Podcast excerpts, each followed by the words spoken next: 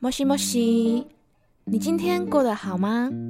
努力了一天，终于可以好好休息了。无论是生活、职场、学校、情感、自我，让马吉陪伴你，说给你听。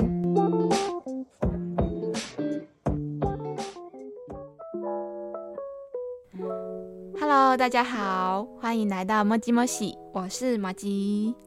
嘿，没错，今天就是我们莫吉莫西的第一集。那这个节目呢，主要会围绕在马吉大学生活中发生的事情，就是我本人，嗯啊，比如说像我们学校各科系啊一些特别的课程，或是打工社团啊、人际啊、感情啊，嘿呀，感情的烦恼也可以跟我们讲，这样我们也会讨论这样啊。顺便讲一下，我们为什么要叫做摩吉摩西？摩吉就是摩吉的英文嘛。那摩西就是日文比较勾扎喜尊接电话的时候的用语，合在一起呢，就是希望大家在听我们节目的时候，可以像在跟朋友讲电话的感觉。嗯，我想到的是，因为现在蛮多人通勤的时候都会听 podcast 嘛，所以就可以把我当成你们的通勤好伙伴。嗯，还有讲完自己有点害羞，哈哈。好啦，那今天这集呢，叫做带营队没那么简单。第一次带小孩，整个手足无措。那我们这一集请到的来宾呢，就是跟我一起共患难啊，不是啊，一起参加营队的负责人。让我们来欢迎怀西。Hello，大家好，我是护理二的广怀西，然后你们可以叫我怀西就好。其实我们两个的渊源是从这个国际接待服务队开始的，嗯，就是我们是在这个社团认识，然后我们成为了这个社团的干部。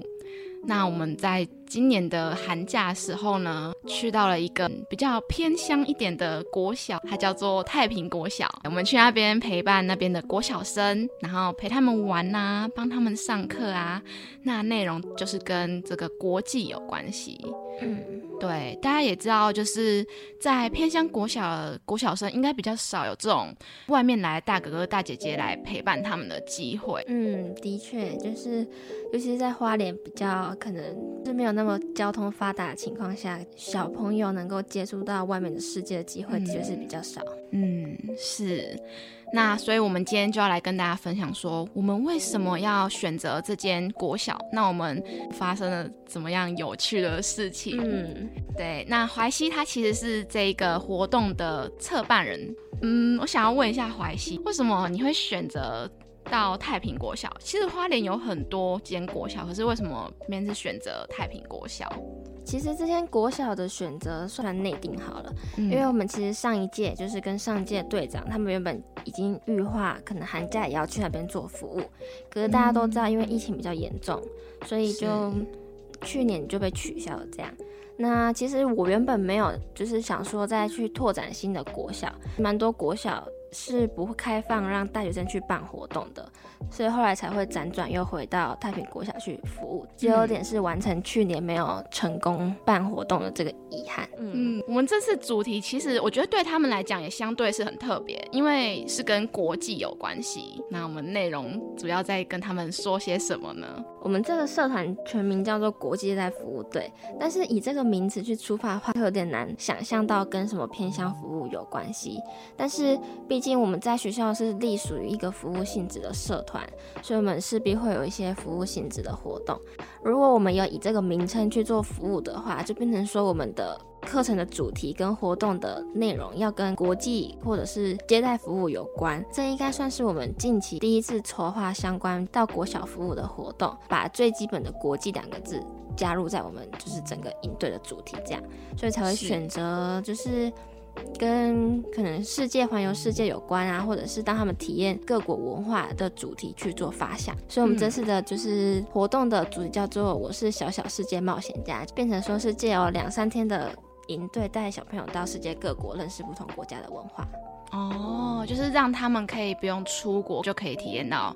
各国的文化或者是服装。对，因为我们这次很特别的是，我们还要跟外面租借各国的服饰，让他们就是可以试穿在台上展示啊，编排了舞台剧这种东西。对啊，就就累死自己的。刚好，因为我们两个是一组的，我们真的分身乏术，一边可能要顾他们说怎么去演这个舞台剧，去引导他们，那我们又要做一些幕后准备。这次准备的东西我觉得很丰富，有玩游戏啊、闯关、上台表演、上课的部分，所以我真的觉得对他们来讲应该是一个蛮特别的体验吧。那我们其实主要也是希望寓教于乐啊，就是他们可以嗯从里面就是边玩，然后也可以真的学习到东西。虽然不知道小朋友有没有吸收进去，可是是就是希望他们玩的开心最重要。对，因为他们都在那个区域生活，很少有去外面看看的机会。嗯，所以我们也是希望说，可以借由这次的机会，让他们对外界稍微有一点认识，搞不好可能就有点启发，想要去外面试试看啊。那我们在这个过程中，其实也有遇到蛮多，就是让我们感觉有点有点挫折的事情。如果是想要筹办一个营队的话，其实准备时间很长，然后要沟通的事情也很多，所以过程难免都会有一些可能，不管是跟就是队友直接沟通上的摩擦，或是当天会遇到可能需要临场很多反应的一些问题，就是很刺激，这样。嗯，有需要一 一说出来嘛，他好婉转哦，，其实可以讲哦，可以讲吗？可以，真的可以。嗯，他在车上给我爆气耶，你要不要讲一下当时的情况？那我就稍微分享一下。那我觉得这个问题，就是因为最初我们反省过后，最初的原因就是因为我们其实人手不太足够，我们两天满满的营队，就是两天一整天，可能从早上八点到晚上五六点这样，就是一整天八个小时的营队，共两天。那我们的人手大概只有十二、十三位。那是，我们又刚刚就是刚刚马吉有提到说我们的活动很丰富，所以变成说大家都要身兼多职。嗯，那可能也是因为这个原因，所以大家的负荷都有点大，然后可能也会觉得有点辛苦。那在当天的时候，我们就是有遇到交通上的问题，然后因为在太平国小那边是交通真的很不方便，就是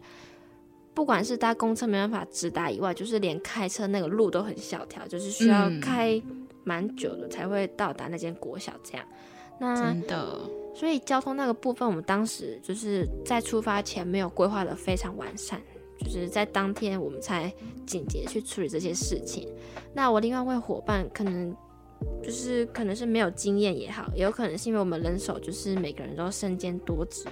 然后我也没有特别去顾虑到他的可能负荷过大这样，然后就是在这个部分他可能就没有处理的这么完善。那我觉得主要是让我会生气的原因，是因为他给我的感受是让我觉得说，就是他可能没有做好，就是是因为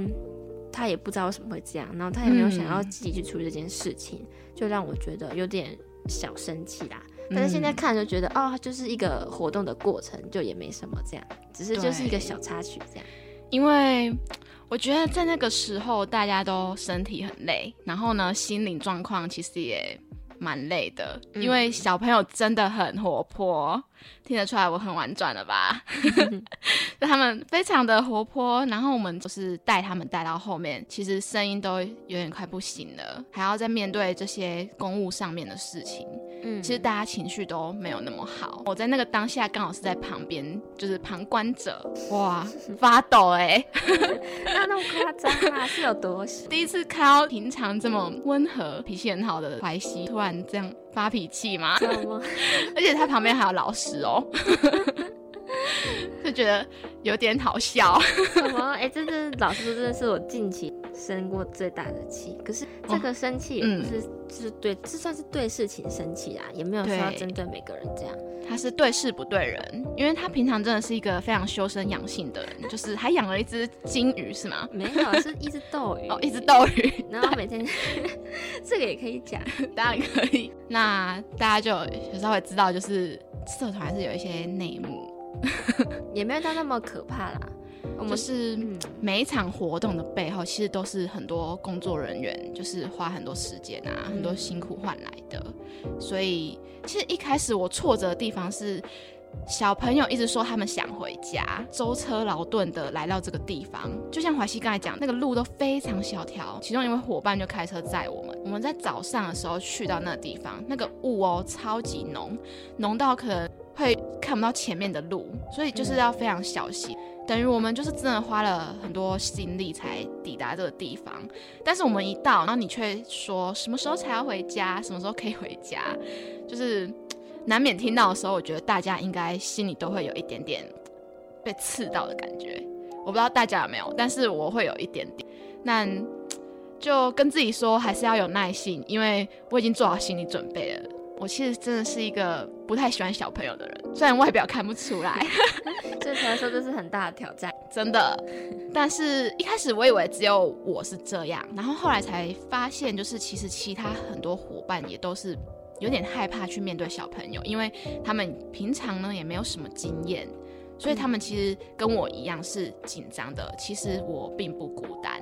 我就觉得还好，我有大家一起陪我，有种一起共患难的感觉，让我可能更有那个动力去举办这个活动也好，去面对小朋友也好。对，那再来第二个困难就是被小朋友的言语伤到，然后有点稍微走心了。对，可是这也不能怪小朋友，他们本来现在这个年纪就是。对，但就是口出狂言，就是因为不能怪他们，反而会觉得自己怎么这么认真，就是怎么跟他这么认真的感觉。可是同时你又会觉得说，就是你不能因为说他是他是小朋友，所以你就就觉得哦可以什么话，然后就是嬉笑带过嘛。嗯，对，因为我会觉得说我把他们当成是像朋友一样。对，我就觉得跟他们相处的时候，其实有点激发我内心那个小朋友出来的感觉，就是我自己好像转换到我也变成有点国小生的感觉，去跟他们当朋友，去跟他们相处。呃，我希望可以得到，就是跟他是平等的那种位置。对，然后当他可能对我有一点点生气、生我的气的时候，我可能就会会觉得啊，就是就像跟朋友吵架、跟朋友闹矛盾的感觉。但是还好，很快就平复了啦。如果你真的，你正在面对小朋友的时候不小心走心的话呢，你可能就先自己去静一静，不要跟他言语对冲，就可能去比较没有人的地方，然后离开那个现场。我觉得离开现场对小朋友来讲，算是还蛮有效的方式，就是让他冷静，也让你自己冷静。除了像刚才那些有些矛盾啊，有些冲突，没有什么。印象比较深刻的事情，因为我之前就会蛮常参加很多服务性质的活动，那之前都会像是被指导要怎么做的角色，那是到了这次就是才有机会变成是就是主导整个活动的流程啊、规划等等的，就是身份的角角色的切换会有点不太习惯。就像因为我们加上我们人手又不太足够，所以我自己也有下去当队服的角色。那但是因为人手不足的情况，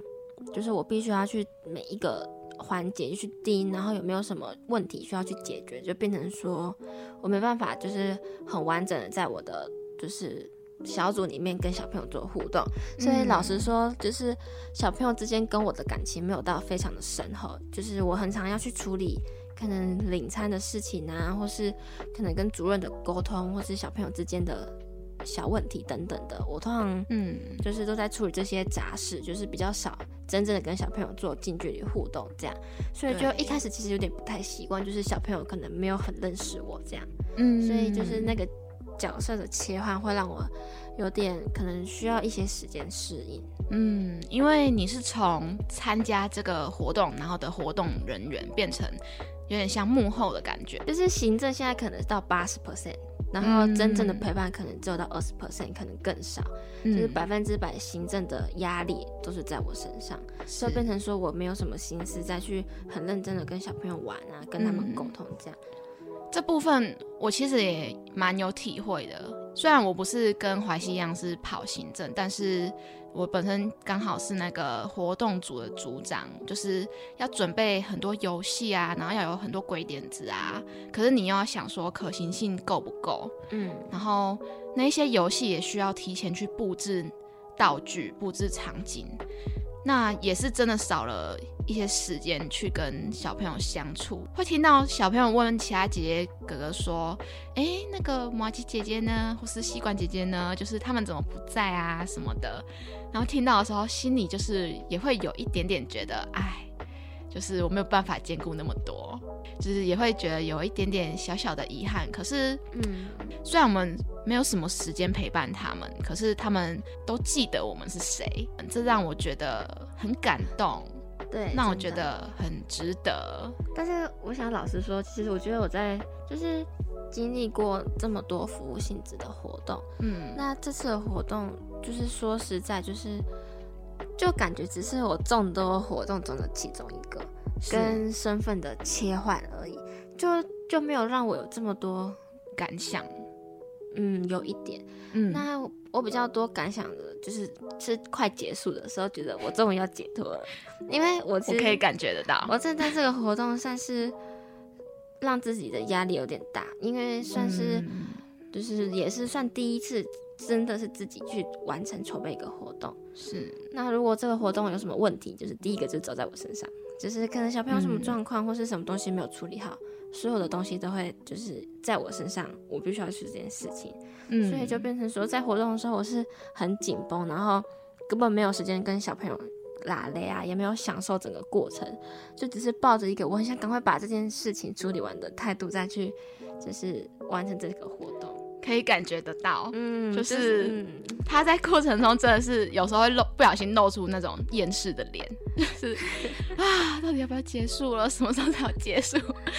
然后我也我也记得，就是吃饭啊，或是用餐时间的时候，他其实吃的也不多。到后面最后一天的时候，好像你还跟我说你胀气，对不对？对对，就是把自己搞到整是身体也有一点点不舒服这样，因为我觉得。策划人跟其他的活动人员真的是很不一样，就是整个活动就像刚才怀西讲的，有什么事情第一个就找你，对，然后你什么都要懂，什么都要知道，而不是像哦我们每个人都有自己负责的部分，我们只要熟悉自己负责的部分就好了。但他是可能全部都要熟悉，对，所以嗯，下一届的队长比较。可以哦，好好的考虑思考一下哦。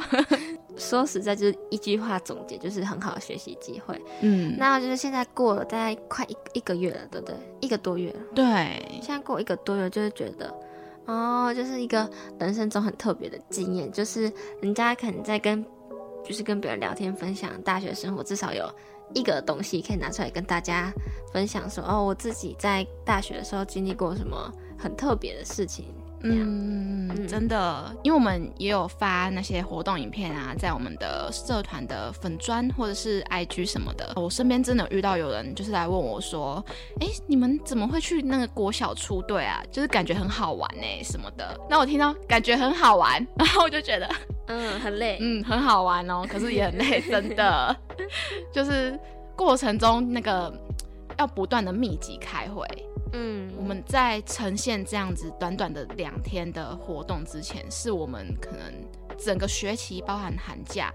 每个人抽出一点时间，然后要互相配合彼此可以的时间，然后去开会啊，然后是可能这一次讨论的东西不一定下一次就是继续用，嗯，就也许下一次开会就会整个推翻你前面所准备的东西，也也有可能哦。就是像课程组啊，他们他们的可能就要在专业度要再高一点，可能他们就要去确认再确认他们的教材、他们的教程那些内容是正确的，我们才可以真的受教给那些小朋友。那像活动的话，是我们要去考虑到危险性啊。或者是趣味性啊，哦，还有一个最重要的就是他们的得失心。嗯，对，这部分我们也是不断的、不断的在做调整。就是可能从一开始我们觉得说，嗯，可以让他们小组对抗赛的感觉，就是我们分成四五个小队，然后让他们去争前三名这样子。嗯，就是是有名次的那一种竞赛。但是那时候怀西他他就觉得说，这样可能小朋友会有得失心，他们也许会不开心啊，会走心啊什么的。但也有另外一方或者是老师的意见，觉得，哎，何不这样做？就是这样做可以让他们更用心，或者是更投入在这个活动当中。嗯，对。那我们后来是真的就是有用进对抗赛的方式，然后也真的有小朋友就是不小心走心了。也不太开心的感觉，那这部分我们就是还好，很快就做出调整。就是我觉得淮西的敏锐度很高，就是他在这个活动的过程中，虽然他有很多杂事要做，但是他有留意到这个小朋友的情绪有点不对劲，然后他就马上去做出这个整个流程上的调整。比如说，我们原本是觉得有排名的，那我们后面他就觉得说可以改成。每一组都会有一个名次，只是那个奖项它的名称可能不太一样，可能会有什么最佳认真奖啊、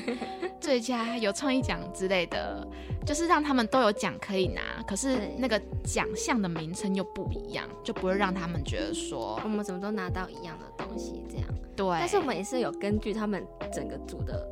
调性对，去取名字啊，也没有就是蒙混过去这样。是，这里我要补充，我们就是原本其实有帮第一名的小朋友，就是准备另外一份礼物，就是奖励他们，就是可能团队默契很好，可以一起得到就是最好的名次这样。可是就是真的在某几组小朋友，就是名次比较落后的，就他们情绪是已经到，就啊我不想玩了。我我不想，我不想要再就是这游戏很烂，我不想用了这样。对，就是他们很明显就是已经在摆烂了。嗯，但是就是当一个就是我筹划的人看到小朋友有这样的情绪的话，我其实会觉得有点小难过，就会觉得说啊，就是就是可能我也没办法真正的在他们的想法上面去思考，就是就是以我单方面就觉得说啊，怎么会因为这种小小的挫折挫折就这样了呢？所以是就会有点。心里会有点小难过，这样，但是后来还是必须要让大家都开心，所以才会临时调整成每一组都有奖项，每一组都有奖项，然后大家都一样，嗯，拿的东西都一样，这样。我们在事前也许有很多想法，也有很多准备，可是真的面对到他们的时候，你会发现有很多情况跟你想的不一样，事前没办法设想到的很多情况。对，那其实我觉得活动最主要就是安全啊，大家就是安全。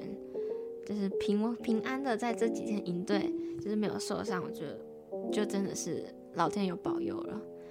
那我还记得，就是在我们活动结束的时候呢，那个小朋友真的是非常的舍不得，好像还有人哭了，对不对？对啊，大家都依依不舍，是蛮多小朋友都有去回复我们的